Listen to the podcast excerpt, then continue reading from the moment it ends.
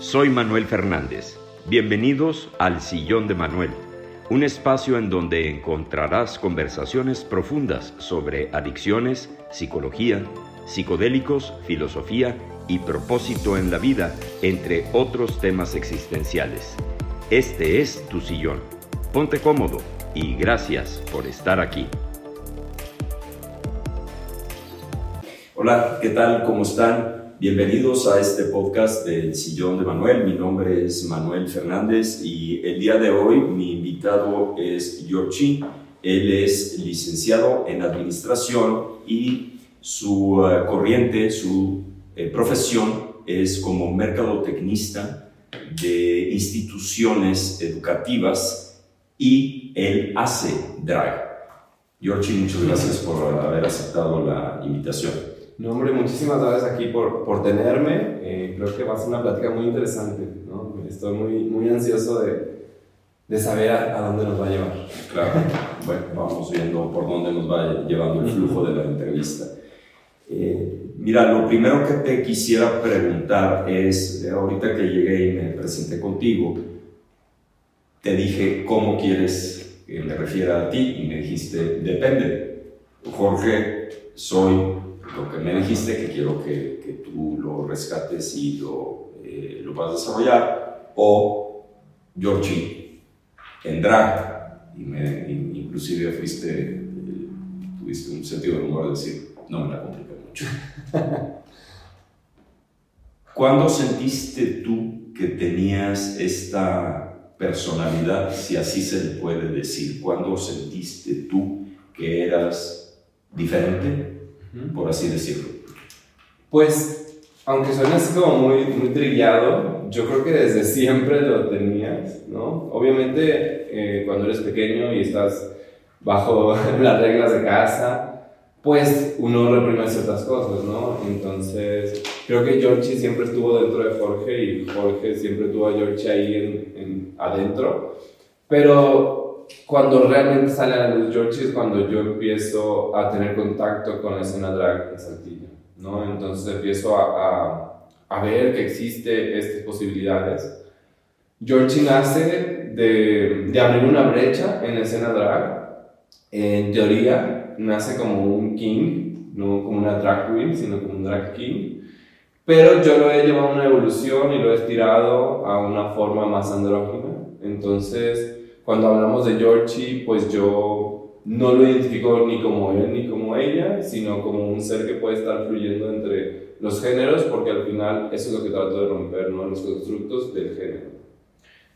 Eh, desde siempre sentiste que eras diferente, es decir, no fue algo que de pronto descubriste, que una vez escuché una entrevista de, de una de una persona, drag, y decía, no, si yo no tuve conflictos desde niño, yo desde niño supe que yo era. ¿Este es tu caso? O sea, tú desde niño sentiste que tenías este, este interés, esta orientación.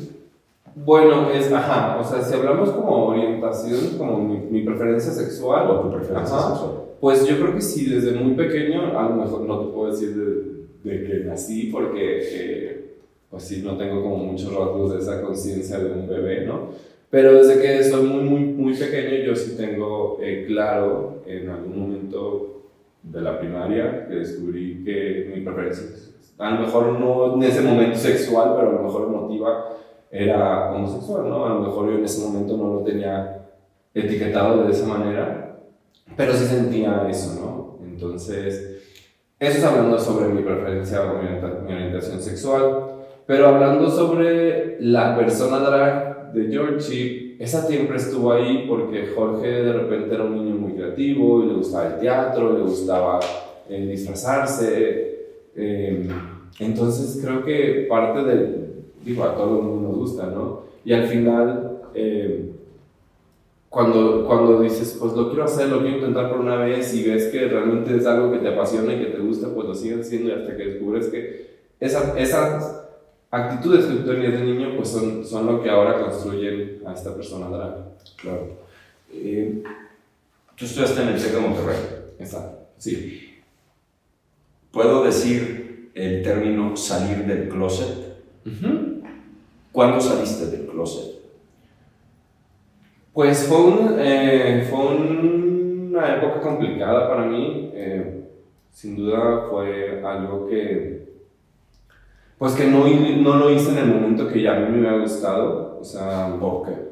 quizá por miedo, quizá por, el, pues sí, supongo que el miedo y el rechazo, ¿no? ¿Cuándo te hubiera gustado?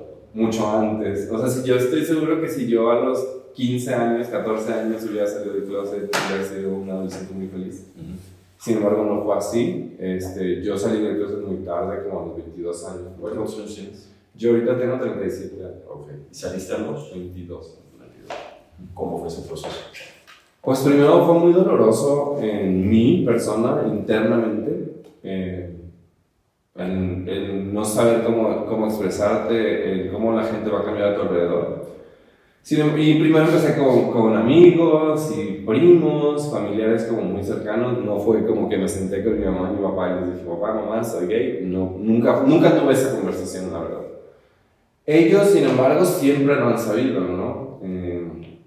Tengo recuerdos desde muy pequeño de cómo mi mamá o mi papá me decían, es que eso no, eso hacen las niñas, eso, esos, esos, esos comportamientos, cómo agarrar las cosas, esos, esa forma de jugar. Entonces supongo que ellos siempre, siempre lo supieron.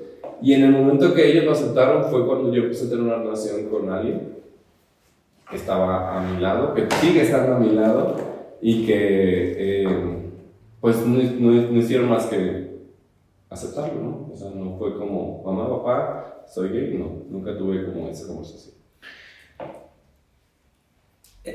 Santillo me parece que pudiera ser una sociedad, si es que se le puede decir sociedad, que no es algo con lo que yo comulgue, uh -huh. pues es, que los cánones que dicta la sociedad, ¿quién es la sociedad? ¿no? Quiero, quiero percibirla como súper conservadora. ¿Es así o no? Pues sí, obviamente hay, pues supongo que en, toda, en todas las ciudades, eh, unas más que otras, existen eh, pues grupos muy conservadores, pero también existen muchos grupos de resistencia y que dicen pues, de visibilidad y decimos aquí estamos. Al final del día Coahuila ha sido uno de los estados que más avanzado en términos de, de apoyo a, la, a las poblaciones LGBT. Eh, creo que fue la Ciudad de México la primera que legalizó el matrimonio y luego fue la segunda identidad fue, de, de identidad fue Coahuila, ¿no? Entonces en ese lado, en, en, cuestión legal, pues íbamos muy avanzados. Igual Coahuila ha sido de los pioneros en, en establecer leyes para, a favor de las personas trans. Entonces, por ese lado creo que Coahuila ha avanzado. Sin embargo, pues la sociedad no siempre lo ve con, como algo que aplaudir, ¿no? Tu día a día eres Jorge. Exacto. Y vistes como hombre. Sí. Mm, me gustaría no llamarlo vestir como hombre. Sino, ¿Cómo lo llamarías? Pues como me siento en el momento, porque Jorge de repente puede ser muy rockerón y anda con sus Converse y sus pantalones entallados, pero de repente puede ser muy formal y puede andar con pues unos pantalones de vestir y una camisa. Y de repente le gusta alocarse más y entonces usa ropa que se encuentra en la sección de damas, a lo mejor una blusa o algo. Entonces, eh, me gusta mucho jugar con eso porque para mí la ropa pues no debería pues, tener como identificación. Una identificación, ¿no? Pues, al final es algo que nos cubre del sol, nos protege del frío y también nos hace ver como una expresión, nos hace tener una expresión y creo que parte de mi expresión pues es Jorge ya lo adaptó mucho, de, lo sacó de Georgie realmente, esto de andar jugando con, con, mi expresión a la hora de vestir. Bueno, algo muy interesante que me gustó mucho que me, que me comentaste, te dije, bueno, ¿cómo quieres que te presente? Y me dijiste, hace drag, porque eso es algo que no necesariamente soy yo o me identifica. Así, así lo entendí. Exacto, o sea, esta persona drag, esto que, que ustedes ven, es, pues es, algo que yo ocupo como, como un hobby, como un trabajo, porque al final de repente tengo, quieran o no, tengo trabajo de, de, en drag, ¿no? Eh, es como, como un médico que se pone la bata para trabajar, como un chef que se pone también su eh, filipino para trabajar. Eso es. Pero abajo de esto, pues yo, yo me maquillo, me pongo una peluca, un vestuario, pero abajo de esto está Jorge, que es una persona, es un hombre cisgénero homosexual. Eh, me dices trabajar. Cuando, cuando, ¿A qué te refieres cuando me dices que te vistes así para trabajar en drag? ¿Qué, qué significa? ¿Cómo trabajas en drag? ¿En qué? Pues nosotros, eh, un grupo de amigos, eh, empezamos a, a, tener una plataforma drag para impulsar talento drag local. Y entonces tenemos eventos por lo general todos los viernes, el 80% del año tenemos eventos, entonces pues eso me, me dedico, ¿no? Está la vida nocturna, a salir a, a los bares, a trabajar, a, a, entretener a la gente, hacemos obras de teatro, hacemos, hicimos... Eh, shows, por ejemplo, en, en diferentes lugares. Algo que, que yo me, me, enorgullezco mucho es de sacar el drag de la escena de los antros o bares LGBT, ¿no? Y, sacarlo, y buscar espacios amigables, pero que también pueden entrar en contacto con personas heterosexuales, ¿no? Entonces, creo que eso es algo de lo que nosotros hemos tratado de impulsar eh, y a eso me, me refiero Fíjate que eso es algo que, que bueno que tocas ese tema porque se me hace muy interesante, es decir, que no necesariamente sea en una escena de un protocolo de drag, que sea eh, en una obra de teatro, un show, sino en el día a día. Si haces eso, si hacen eso, es decir, extraen esta eh, corriente o esta identidad fuera de algo teatral, por así decirlo, como de un show, sino que sea como de la vida cotidiana? Pues pocas veces. Eh, es un, un, un, hobby caro. okay. eh, pues el hacerte vestuario, las pelucas, el, la, todo lo que conlleva llevar a hacer drag, el maquillaje, las brochas, eh, pues es, es costoso, ¿no? Entonces no puedes bueno, en lo particular yo no podría dejar el trabajo de Jorge para, y sobrevivir con el trabajo de Georgie. Entonces, por más que me gustaría poder salir a, a hacernos visibles, a, a lo mejor quizá a concientizar a personas en el día a día, pues no es algo que hago comúnmente. Sin embargo, pues hoy es un día laboral, es un, estamos en un horario laboral y pues estoy aquí, ¿no? Entonces a veces sí hacemos entrevistas, a veces hacemos... Entonces es, de repente sí es complicado salirnos de, de nuestro horario laboral, ¿no? Para, para estar en, en la calle, haciendo conciencia. Sin embargo, sí hemos tenido muchos acercamientos, incluso con niños. En días del niño, pues vamos a leer de repente cuentos. No es, no es como muy común, pero sí lo hemos hecho. Yo he estado una de las cosas que he visitado gracias a Georgie fue el penal de máxima seguridad en, en una semana del Pride y entonces estuve con, con reos y estuve platicando de, pues existen reos también dentro que son parte de nuestra población LGBT, entonces estuve platicando con ellos de cómo viven su día, su día a día ahí, cómo es la vida ahora afuera, porque hay personas que ya tienen mucho tiempo ahí. Entonces, creo que a lo mejor no ha sido como tan grande o tan, tan exponencial como yo quisiera, sin embargo sí he tenido momentos donde me he acercado a personas y hemos como conectado de alguna forma. Bueno, pero está súper interesante, fíjate, la, la, población. Déjame retomar un poquito porque quiero llegar a este tema de lo de, de la educación, la conciencia uh -huh. en los niños luego te fuiste al otro de, de, de, reos. Claro. Le hice una entrevista a un psiquiatra hace poco y estuvimos hablando de toda esta cuestión del género, ¿no? uh -huh. Que ahora está considerablemente más expuesto. Algo que me llamó mucho la atención y me gustó mucho fue que dijo que en Estados Unidos está habiendo muchísima conciencia desde la primaria y dijo, hay más aceptación y tolerancia en los niños que en los maestros. Como que los maestros, evidentemente otras generaciones tienen más resistencia, ¿no? porque estuvimos hablando mucho del acoso, ¿no? de, del bullying, y no solo eh, de, de un niño que puede tener ya su preferencia definida, o aunque no la tenga definida, pues sus actitudes, ¿no? Pues pueden ser muy evidentes. Y que el ataque más fuerte o la, eh, la intolerancia más fuerte viene de los adultos, no de los niños. Entonces, tú, tú me dices que llegas a contar cuentos con niños. ¿Cómo reaccionan? ¿Cuál es, la, cuál, ¿Cuál es la actitud de un niño cuando te ve en, drag? En general están, o sea, súper emocionados eh, están contentos, se emocionan, dicen wow, te quieren, quieren foto, quieren saludar, te quieren jugar contigo, quieren platicar contigo. Sí, bien mencionas, eh, eh, siempre es el adulto el que le pone como el juicio, ¿no?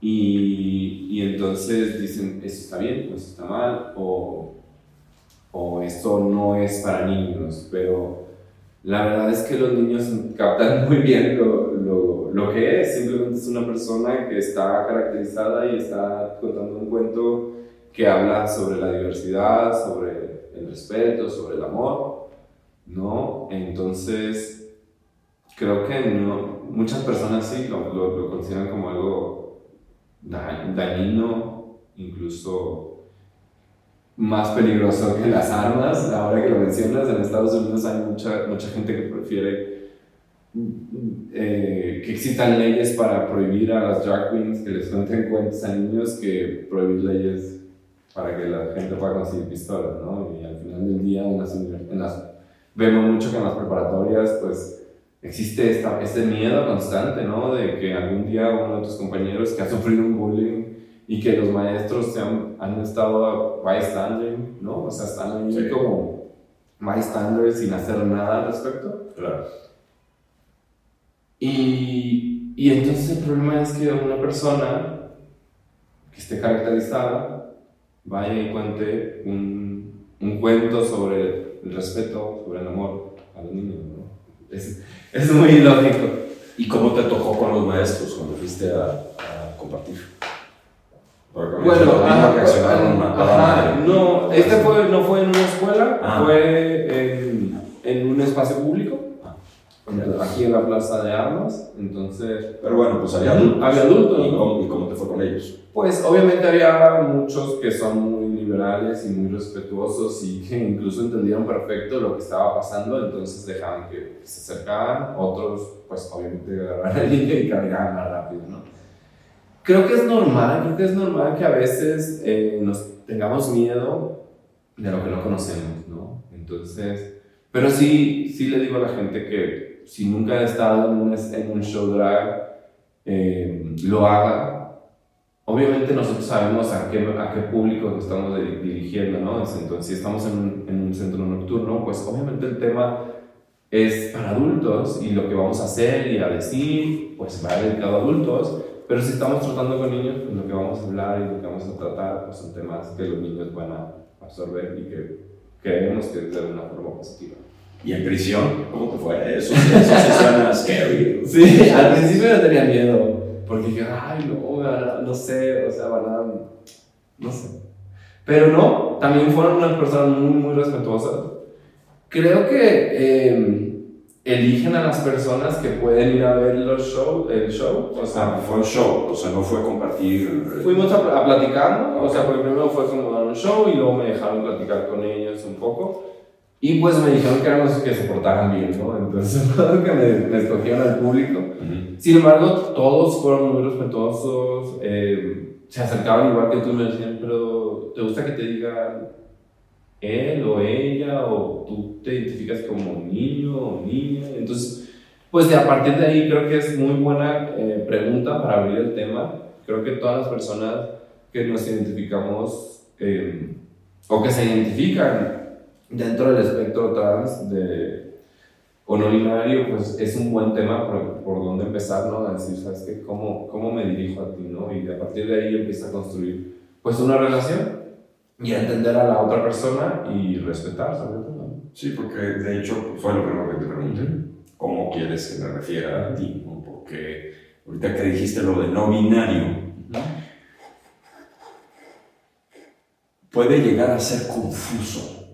O sea, de, de, pero, pero no por la cuestión de la orientación o la preferencia, sino por la terminología, por la nomenclatura. Es, bueno, entonces, ¿cómo me tengo que referir a ti? Él, ella o ella. Así es, ¿no? Y sí siento que de pronto puede haber mucho rigorismo. no, no, es que a mí no me digas él o no me digas ella, es que tienes que decir ella porque no es, es no binario. Puede llegar a ser eh, un tanto confuso de cómo poderte relacionar ¿no? con, con esa terminología o... Sí, completamente. no, completamente. Eh, mira, yo tengo 37 años y a lo mejor a los 22 no existía estos términos, ¿no? Ahora, em, pues nos hemos enfrentado como población a, incluso dentro de nosotros mismos, a, a, ese enfrentamiento de que no, tú no eres eh, no binario, eres o lesbiana, o eres gay, o eres trans, pero no binario no puede ser, ¿no? Y creo que entiendo también a muchas personas que, que, les, que contestan a lo mejor agresivamente, ¿no? Que es como, oye, llevo toda la vida batallando internamente por conocerme a mí y ahora que por fin lo, lo entiendo, pues quiero que, que, se me tome en cuenta y que se me respete eh, eso, ¿no? Sin embargo, en mi caso, yo soy un poco más abierto al diálogo y a explicarlo y a platicarlo y a decir, pues en este momento, si tú me ves como una chica y me quieres decir hermana, reina, ella, yo lo voy a agarrar y lo voy a atesorar porque es como tú me, me quieres eh, percibir. Sin embargo, siempre dejo bien claro, la persona que está abajo, pues es una persona, es un hombre cisgénero homosexual. Y a esa persona también le puede decir ella y no se va a sentir aludido ni, ni enojado, pero sí entiendo de dónde viene cuando algunas personas eh, responden de forma un poco más agresiva, ¿no? Yo tengo contacto con muchas personas eh, que hacen drag, que también son personas trans, y a veces personas del, sector, del sector salud o policías, pues les llaman por él cuando son personas de mujeres trans. Entonces, sí entiendo de repente que puede ser muy molesto para, para ellas, porque, pues, si, si su identidad es ser una mujer trans y su expresión es femenina, entonces sí pareciera que lo está haciendo con, con dolor. Con dolor. Me, cuando, cuando te presentaste me dijiste, ¿me puedes, te puedes referir como tú quieras, porque soy Jorge, el que está dentro, que es homosexual. Explícame, de pronto he escuchado que dicen, yo sabía desde el principio que era una mujer en un cuerpo de hombre. ¿Así te sentías o tú decías, yo tengo un cuerpo de hombre y soy homosexual?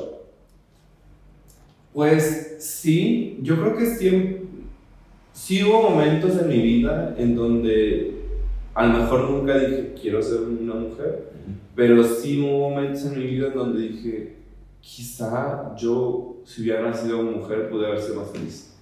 Ok. Ya después crecí y entendí que me gusta mucho mi cuerpo, me gusta ser Jorge, me gusta mucho eh, cómo me veo, me gusta arreglarme de Jorge y me veo en el espejo, mi rostro y me, me encanta, ¿no? Entonces soy feliz con ese, ese ser. No te podría yo platicar la experiencia de una, de una chica trans o de un chico trans de lo que ellos realmente sienten, porque pues no, no, no es mi caso. Pero sí, sí te puedo platicar eso, que en algunos momentos de mi vida sí dije, ay, a lo mejor todo hubiera sido más sencillo si hubiera sido una niña. Claro. ¿Consideraste alguna, en alguna ocasión de tu vida un cambio? Eh, eh, quirúrgico? No, no, ni hormonal, ni, ni de expresión siquiera, ni social, ¿no? No, no, no. siempre estuve bien con, con Jorge. Ya. Eh, ¿Sufriste acoso? Un poco, sí. Eh, pues mira, yo era un niño gran, alto, grande. y entonces como que no, no, pues me podía defender. Sí, no se contigo. Pero sí hubo momentos en donde a lo mejor en la escuela o con gente en X o Y lugar, pues dijeran cosas sobre mi comportamiento. Y a mí nunca, o sea, nunca fui como, o sea, nunca me fui a pelear sobre eso, pero tampoco le di como el valor a esos insultos, ¿sabes? O sea, nunca fue como algo que me lo llevara tan a pecho. Las cosas que a lo mejor me pudieron haber dolido un poco más fue en mi infancia con, con mis familiares, ¿no? Cuando de repente te dicen, es que así, los niños no hacen esto, los niños no fueran así. Como que me confundían un poco porque, pues, como alguien que te quiere tanto y te dice, esto que estás haciendo, que no está dañando a nadie, pues está bien, está bien, ¿no? Pero fuera de ahí, eh, pues sí, sí me tocó ver cosas de acoso, no, a lo mejor no tanto a mí, a lo mejor a algunos otros compañeros que también, quizá de algunos ya perdí el contacto, pero a lo mejor ahorita si los busco, pues seguramente también son personas homosexuales, quizá algunos trans, no sé. Pero creo que una de las cosas que era lo que platicábamos que, que tiene que cambiar es justo en, la docencia, ¿no? Los, los maestros, los maestros son claves para evitar no nada más eh, bullying hacia la población LGBT, sino hacia otras tantas personas que sufren como acoso. Me gustaría que me explicaras la definición de los diferentes términos. No estamos hablando entonces de transgénero, transexual y travesti. travesti. ¿Me los pudieras explicar Sí, em, supongo que estos términos pues nacieron de esta necesidad que tenemos como ser humano de catalogar todo, decir este es aquí y esto acá, ¿no? Em, entonces, bueno, pues una persona travesti, por lo más sencillo, es una persona que pues se expresa en su atuendo, en su em, maquillaje quizá, en su peluca, en su cabello como el sexo opuesto, ¿no? Es decir, que se viste, ya sea si es un hombre, pues se viste de mujer, si es una mujer, pues se viste de, de varón, ¿no? Eh, una persona transexual, pues es una persona que se identifica eh, del sexo opuesto al que, del género opuesto al que nació. Y no necesariamente tiene que tener una... Em, pues no, no, se tiene, no necesariamente se tiene que ver, ¿no? O sea, al final del día una persona eh, decir, pues yo me identifico como mujer o me identifico como hombre, sin que la, la sociedad lo vea como, ah, lo lea, por así decirlo, como, como lo que se identifica, ¿no? Claro. Y obviamente la persona transgénero, pues esta, esta persona que ya está en algún tratamiento, ya sea hormonal o ya pasó a través de una eh, operación quirúrgica para reasignarse pues sus, sus genitales, ¿no? Claro. Actualmente eh, ya no se utiliza tanto estos términos porque no creo, la, supongo yo que las personas trans no quieren decir, bueno, soy más mujer porque ya me operé ¿sabes? O, o, dejo de ser mujer porque aún conservo mi pene, ¿no? Eh, al final, nuestro cuerpo no define la identidad que tenemos, ¿no? Entonces, también creo que es importante eso, explicar un poco la orientación, la expresión y, y, la, y, la, identidad, ¿no? La orientación, pues es obviamente que te atrae, ¿no? Si eres un hombre y te atrae otro hombre, pues eres homosexual, si eres un hombre y te atrae una mujer, pues eh, es heterosexual, aún y que esta mujer sea una mujer trans, ¿no? Eh, la expresión es como la persona, la, la sociedad te lee, a veces es fácil, a veces es difícil, a veces hay muchas personas que, que se te acercan y te dicen, pues eres hombre o mujer, ¿verdad? Entonces hay la expresión eh, tiene que ver con, con esto, con lo que tú expresas, que eso también tiene que ver con la moda y tiene que ver con en, en cantidades de, de variantes, ¿no? Y la identidad es justo cómo te identificas tú, te puedes identificar como, como hombre, como mujer, como no binario. Como no binario. Como no, exacto, entonces, o género fluido, por ejemplo. A ver, explícame un poco porque eh, de pronto a mí me confunde el término de no binario, me gustó ese término. Género fluido. Género fluido, ¿cómo es esto? Pues en, pueden ser muy parecidos, pueden ser muy diferentes. Eh, porque un género fluido puede decir, pues a mí me gusta estar fluctuando entre uno y otro, ¿no? Entonces de repente me identifico más femenino y voy a estar eh, actuando de forma más femenina, me visto de forma más femenina, eh, me arreglo de forma... Obviamente todos esos son constructos sociales, ¿no? De cómo la gente lo lee. Pero no significa que, que ya me identifico como una mujer, sino que después puedo volver a, a, expresarme a lo mejor como más masculino.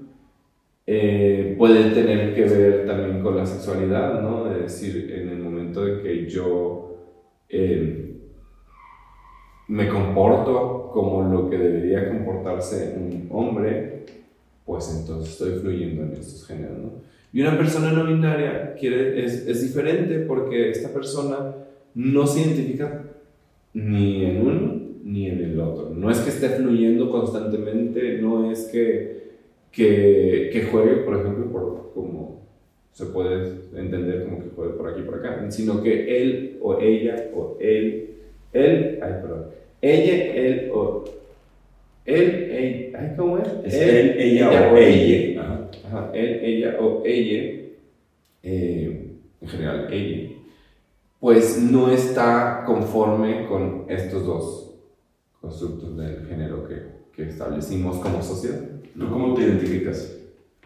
Yo me identifico como, sí, como, como él en general, porque sí estoy conforme con, con el, el, género con el que nací. Uh -huh. eh, sí de repente puedo tener una expresión, porque mi drag es una expresión de algo muy femenino y de repente puede ser también un tanto masculino.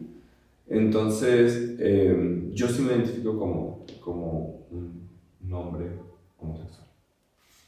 Hay una película que me gustaría mencionar que se llama The Larry Project, eh, que fue un caso muy sonado eh, en el Midwest de Estados Unidos, que pues es una área rural, intolerante, en donde asesinaron a un muchacho homosexual a golpes. De ahí la importancia que me gustaría profundizar un poco más de la apertura de la conciencia, el compartir y el literalmente educar a las personas con respecto a la tolerancia y el respeto a la diferencia. Me gustaría tu punto de vista con respecto a esto. Sí, eh, no he visto la película, pero sí he escuchado de, obviamente, de casos ¿no? de, de, de, crímenes de odio. ¿no? eh, y sí, yo creo que el, algo de lo que yo me, me enorgullezo también mucho es justo de hacer este, este, este persona drag, esta persona drag que está en el es este acto de valentía de salir a la calle con nuestros tacones, con este vestuario, con el maquillaje, con la peluca, con el sol afuera y, y, que la gente te vea. Y hasta que no empecé a hacer drag no lo entendía, porque yo al, al final pues sí veía gente que se dedicaba a hacer drag, o sí veía personas en la, en la televisión, obviamente. Había pocos referentes, pero existían. Eh, y yo decía, pues es que a mí no me llama eso la atención, porque yo, no, yo pensaba que era una identidad. Uh -huh. Pero cuando lo empecé a trabajar y a realizar aquí en Saltillo, me di cuenta que era también un acto de protesta. Y de, decir, supuesto, de rebeldía. Y decir, sabes que existimos, te guste o no, aquí estoy. Y no tiene, que ver no tiene nada que ver con mi sexualidad, no tiene nada que ver eh, si, me, si me identifico como una mujer, sino como el decir, ¿sabes qué? Pues vamos a resistir. Y, y creo que eh, exigir respeto, ya muchas veces decimos la palabra, la palabra tolerancia que tú mencionas, pues no es suficiente, ¿sabes? No es suficiente para nosotros porque yo no, yo no estoy en este mundo para, para tolerar a alguien más. Yo, yo vengo aquí a querer a las personas que quiero querer, amar y a respetar al resto, ¿sabes? Al resto de las personas que aunque a lo mejor no, no compaginemos en pensamientos religiosos, políticos, idealistas, pues tengo que aprender a respetarlo, ¿no? No a tolerar, porque el tolerar, el tolerar es decir, ¿sabes qué? O sea, sí, pero, sí, sí, o sea, sí te entiendo, pero no te me acerques. Sí, ando tuyo, pero, ¿sabes? En cambio, si yo te respeto, pues a lo mejor te veo y no coincido con tus pensamientos, pero pues me sigo de frente y no, ni te digo nada, ni te, ni te juzgo, solamente digo, bueno, pues cada quien está haciendo la lucha por vivir feliz en este mundo. Entonces sigo caminando. ¿Qué pasa, ¿Qué pasa cuando sales a la calle? Pasa de todo, pasa de todo. Eh, obviamente hay veces que sí te da miedo, te da pena también, de repente no, no lo voy a negar, de decir, chino, o sea, imagínate que me vea, no sé, alguien que, que a lo mejor no conoce esta parte de mí, pero después también dices, pues, ¿y si me ven? ¿Qué? ¿No? O sea, supongo que todo el mundo tenemos cosas que hacemos a veces escondidas o a veces solamente para nosotros y eso no nos deja, no nos deshumaniza, no nos hace malas personas. Entonces he aprendido como a caminar con estas botas con, orgullo. Creo que lo que le sucede mucho al ser humano, ahorita que estaba platicando con, con Jimmy, mi productor, que ya se hizo famoso porque hablo mucho de él, luego vas a tener que salir de cámara, Jimmy. Eh, que me decía, oye, ¿tú, tú consideras cierta esta narrativa de que el ser humano puede vibrar nada más en el miedo o nada más en el amor? Y sí. De hecho, en, la, en el primer retiro de trabajo espiritual que, que viví, lo primero que nos dijo el maestro es, si ustedes creen que hay muchas emociones en el ser humano, no es cierto, son dos, o es miedo o es amor. Es decir, Ahorita que tú estabas mencionando la parte de la humanidad, la parte del amor, que pues vengo aquí a querer a las personas, vengo aquí a aprender a amar, que yo creo que finalmente eso es a lo que venimos por los seres humanos, es a intentar, cuando menos intentar, conectar con el amor y salirnos de la vibración del miedo. Y ahorita que tú estabas hablando de decir, bueno, pues qué pasa, ¿no? Cuando, cuando salgo a la calle, pues por supuesto que da miedo, Creo yo que el ataque de las personas cuando ven a alguien diferente es justamente eso, es alguien que se sale de la norma, alguien que se sale del establecimiento. Y la reacción es por miedo, ¿no? ¿Qué, qué opinas? Sí, supongo que sí es por miedo o por desconocer de qué va, ¿no? O sea, al final yo me acuerdo no sé, mis papás decían, no, es que los tatuajes son muy malos porque es para los reos, ¿no? Pero eso era algo que se opinaba antes y ahora hemos evolucionado y ahora pues el tatuaje es parte de, del día a día, lo ves en todo tipo de personas, en maestros, doctores, yo tengo, yo tengo, entonces, o sea, no, no pasa nada, ¿no? Creo que es eso, como que es parte de, del aprendizaje que vamos llevando eh, como sociedad y a nosotros, y por eso lo hago, por eso hago este, el drag, pues también porque me toca esta parte de educar y de ¿sabes qué? O sea, si tú un día ves a una persona trans o que haciendo drag o que no compagina con tus estándares morales, pues no significa que, que estén mal, significa que están vibrando por otros lados y están buscando ser felices. Claro. Eh, ahorita que estábamos haciendo la pausa me dijiste, pues me gustaría tocar el tema del deporte. Sí. Eh, ¿en, qué, ¿En qué sentido? Eh, te, a, qué te referías con la cuestión del deporte? Porque me quiero imaginar que puede ser muy complicado. Uno, por la situación, y la otra es con quién juego, si juego con masculino o si juego con femenino, porque también puede haber ventajas, ¿no? Pues yo lo quería encaminar más a la retórica sobre el discurso que se está tomando eh, a nivel mundial sobre las personas trans en el deporte mm. como una forma, una ventanita hacia la discriminación, ¿no? Porque creo que lo mencionan en este sentido justo, o sea, a lo mejor lo más, lo más común es, es decir, pues sí, es que si es una chica trans, es decir, un hombre, una mujer que antes era hombre, pues es más fuerte. Ajá, quizás sí es más fuerte. Y a lo mejor eh, es más flexible una mujer, un hombre que antes era mujer. Y a lo mejor es, es cierto. Pero estamos hablando de que eso importa a nivel olímpico, a nivel profesional. Que es, yo creo que un 1 o 2% de la gente que hace deporte. ¿Qué pasa con estos niños o estos jóvenes que son dentro, que están dentro del espectro trans, que quieren hacer un deporte para su salud, para su energía, para convivir, para socializar? Los vamos a cuestionar solo porque alguien en un comité olímpico va a decir que es que es más fuerte que esta persona que la otra. Creo que y, es a donde voy, o sea, el universo nos está poniendo esta prueba, nos está diciendo, estas personas existen, ya están aquí, ya están, o sea, ya están, no es como un invento nuevo. Y así como en su momento eh, existían deportes solamente para hombres y no para mujeres, pues se tuvo gente que sentar y platicar las opciones de cómo, cómo hacer que sí funcione, en lugar de cómo hacer que no funcione. Entonces, eh, creo que sí se está usando mucho este discurso, que es un discurso al final de odio disfrazado, y que la gente lo escucha en, en Fox News, ¿sabes? En cadena súper conservadora.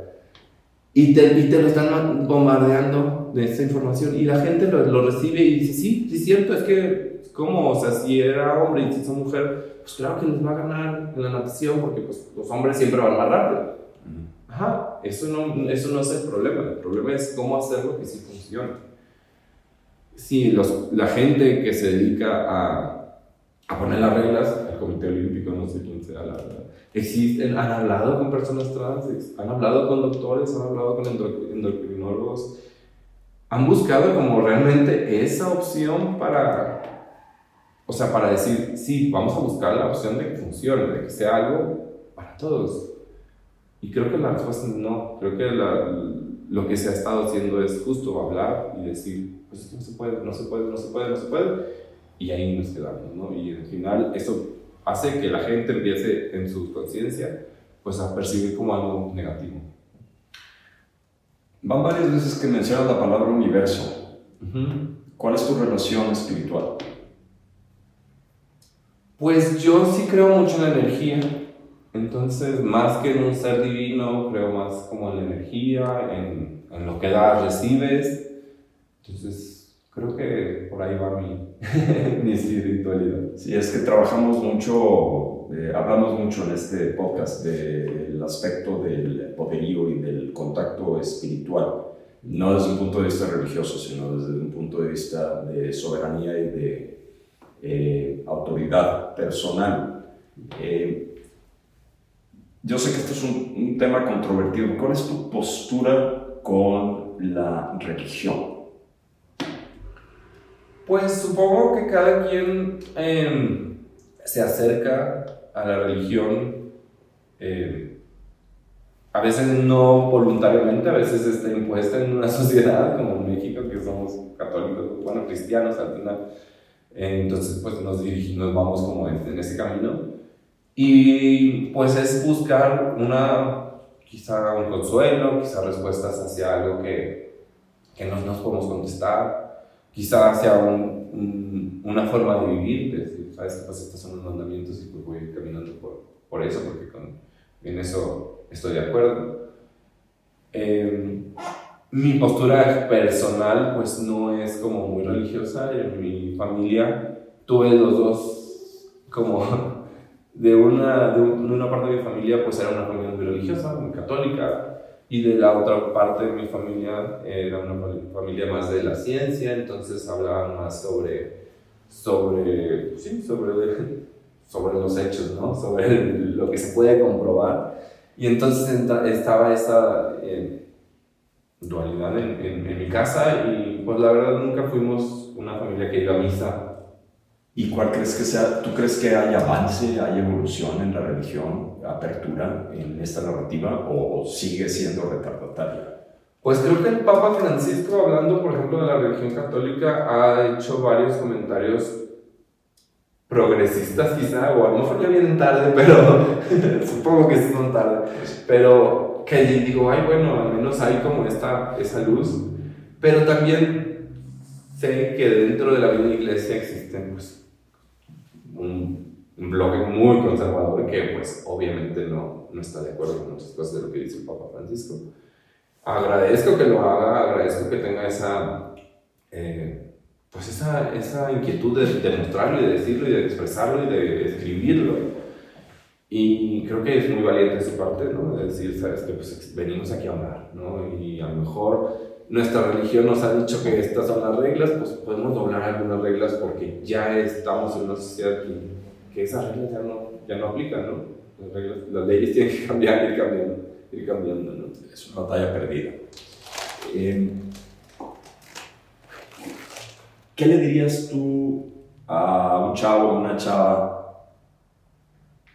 que tuviera la inquietud de salir del closet o simplemente expresar sus, sus, emociones, sus sentimientos, que no estás solo, que no estás sola. ¿Tú cómo, cómo abordarías a un caso una persona que pues, literalmente está pidiendo ayuda? Porque tú hablas ahorita de la valentía, ¿no? Tienen que ser personas muy valerosas para poder compartir lo que tú estás compartiendo, aún y que no hables, es nada más con presentarte al mundo yo no sé si se quedó grabado o no, Jimmy, cuando hablaste de, pues el universo nos puso aquí para amar. Eso sí quedó grabado, ¿verdad? Porque sí, ok, muy bien. ¿Qué le dirías a una persona, un chavo, una chava, que está inquieto y que quiere salir, que se quiere exponer y que quiere compartir? Pues yo le diría que, que, que solamente sea feliz, que busque su felicidad interna, que no lo haga por que no lo haga por miedo de decir, chin, es que no puedo, no, no voy a ser feliz hasta que salga yo del closet. Em, que lo haga por, ¿qué es más? Incluso si no quiere sentarse con sus papás, como yo no lo hice de sentarme con mi mamá y mi papá y decir, mamá, papá, soy gay, no es necesario, creo que solamente con expresarte tal y como eres, eh, y te vas a aceptar y te vas a querer, creo que eso te ayuda mucho más a que decirlo realmente de frente, ¿no? O sea, a veces basta más con que tú sepas quién eres y que seas honesto contigo mismo y las demás personas se van a tener que alinear a eso en un momento u otro. Quizá a veces hay padres o hermanos o familiares muy eh, necios, rigurosos, tercos, que quieran decir no, no, no, no y no pues si tú, si ese es el caso y lo mejor es salir de tu casa, pues también acercarte a otras familias, ¿no? En el drag existe la familia drag, que es familia que tú eliges, ¿no? Y es un tema.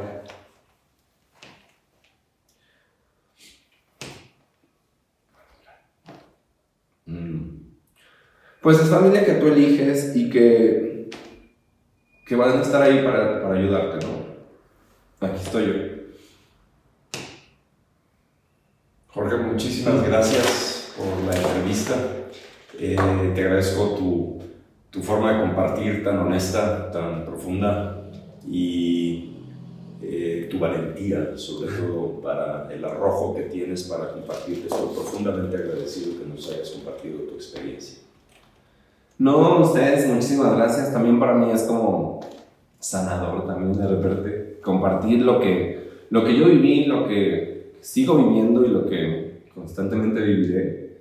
Pero, pues sí, creo que, que es importante mencionarlo y, y, decirlo y que otras personas lo, vean y digan, ah, yo soy como él. Muchas gracias. Al contrario, gracias a ti. Eh, Georgie, ¿algún lugar en eh, las redes sociales en donde te puedan encontrar si hay gente que quiera compartir o tenga dudas? Sí, sí, sí, eh, con todo gusto. Me pueden seguir en Instagram, Facebook o TikTok y Twitter, ahora X, como Hey-Georgie. Georgie es W-L-O-R-C-H-I-E. Échatelo más despacio, ¿cómo se Hey, hey, H-E-Y, guion bajo, Georgie, que es W-L-O-R-C-H-I-E. Como que tú le pones aquí, aquí aparecerá. este, sí, cualquier cosa, preguntas, dudas, si quieren saber sobre el escena drag, dónde vamos a estar o qué vamos a hacer, pues escríbanme si quieren compartir experiencias personales, también con todo gusto eh, estoy aquí para escucharles al final y platicarles lo poquito o mucho que yo pueda tener de experiencia. Creo que a veces lo único que necesitamos es alguien que nos escuche. Muchas gracias, muchas gracias, Jorge. A ustedes, muchísimas gracias y nos vemos en el próximo capítulo, en el próximo podcast de El Sillón de Manuel.